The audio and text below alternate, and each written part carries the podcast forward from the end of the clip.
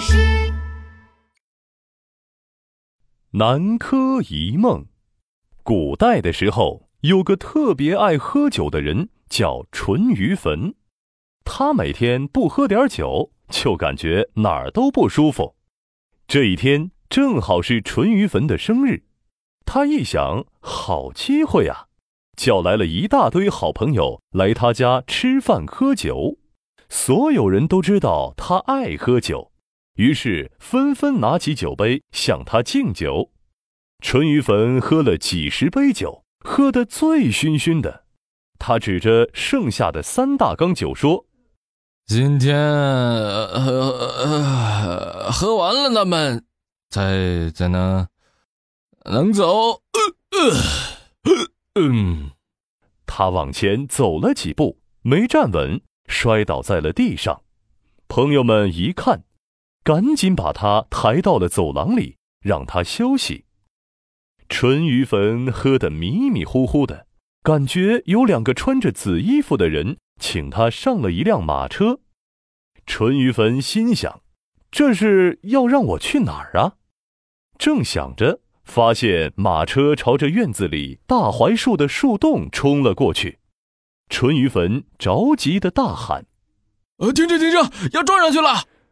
可是马车并没有停下，马上就要撞上去的时候，淳于棼害怕的闭上了眼。过了一会儿，他慢慢睁开眼一看，这可把他吓坏了。树洞后面居然有一个国家，马车行驶在一条特别繁华的街道上，路上有很多人在卖东西。往前一看，有一块巨大的牌子。牌子上写着“大淮安国”，这个地方太神奇了。你们是谁啊？带我来这里干什么？穿着紫衣服的人没有理他。马车又走了一段路，就停了下来。有个穿得很华丽的白胡子老头，笑眯眯的看着淳于棼。淳于棼下了马车，对着老人说：“老人家，是您派人把我弄到这里来的吗？”白胡子老头点点头：“你小子有福气了，我们大王看上你了，想让你娶了我们国家的公主，让你当驸马。”淳于棼仔细的想了想，自己不认识什么国王呀、公主呀，怎么会让自己当驸马呢？白胡子老头领着淳于棼进了一间特别豪华的大房子里。不一会儿，来了一群人，开始给淳于棼换结婚的衣服。他换上了结婚的衣服之后，被领着去见了公主。刚看到公主的第一面，淳于棼就觉得好开心啊！白胡子老头果然没骗他，公主长得太漂亮了。淳于棼呵呵傻笑，婚礼怎么结束的，他都忘了。只记得喝了好多好多的酒。淳于棼和公主结婚之后，国王派他到一个叫南柯郡的地方当了大官。淳于棼觉得国王和公主都对他很好，下定决心要好好干，当一个好官。他每天都认真工作。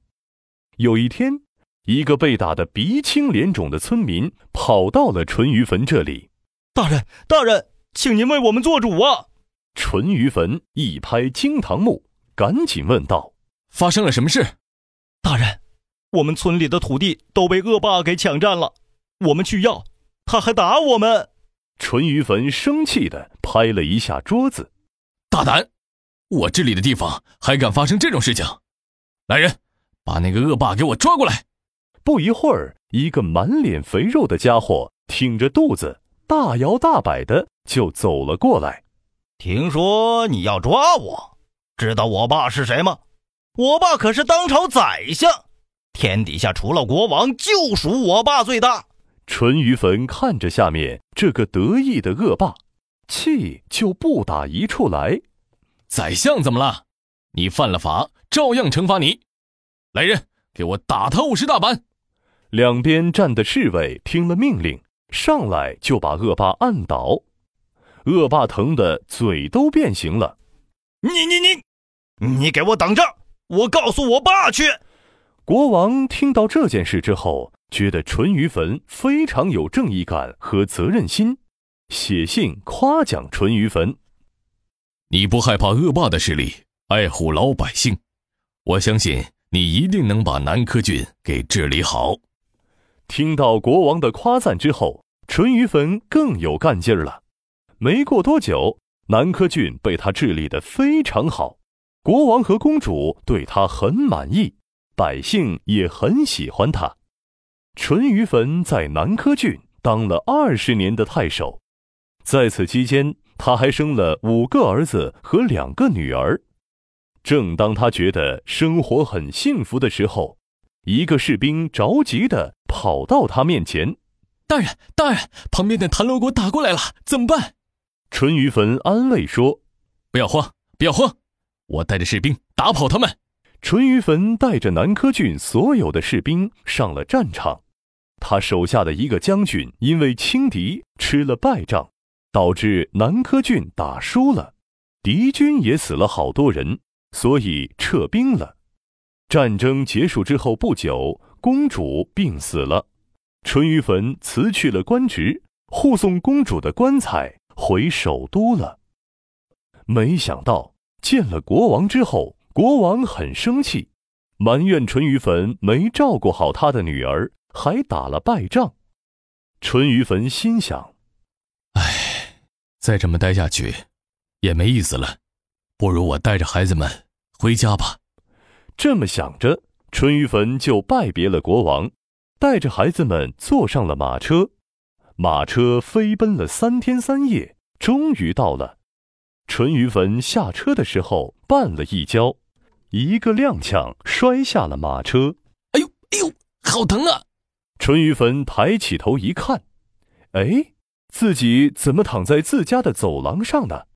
身旁两个好朋友正在喝酒，仆人们在打扫卫生，太阳也快要落山了。他还发现。自己的身上爬着七只蚂蚁，难道，难道我只是做了一个梦？淳于棼有点摸不着头脑。他把自己的奇遇告诉了朋友们。淳于棼的朋友们走到大槐树下，挖出来了一个很大的蚂蚁洞。蚂蚁洞还有一个通道，通道那边还有一个蚂蚁洞。两伙蚂蚁正在打架。淳于棼哈哈大笑，哈哈哈哈哈！原来这就是正在打仗的淮安国和谭罗国，这真是南柯一梦呀！好朋友听到之后都哈哈大笑起来。南柯一梦这个故事记载在《南柯太守传》，淳于棼因为喝多了酒，梦到自己当了公主的丈夫，还当了南柯郡的太守。过上了很幸福的生活，醒了之后发现原来自己是在做梦。南柯一梦形容做了一场梦，比喻一个人空欢喜一场或者很梦幻的事情。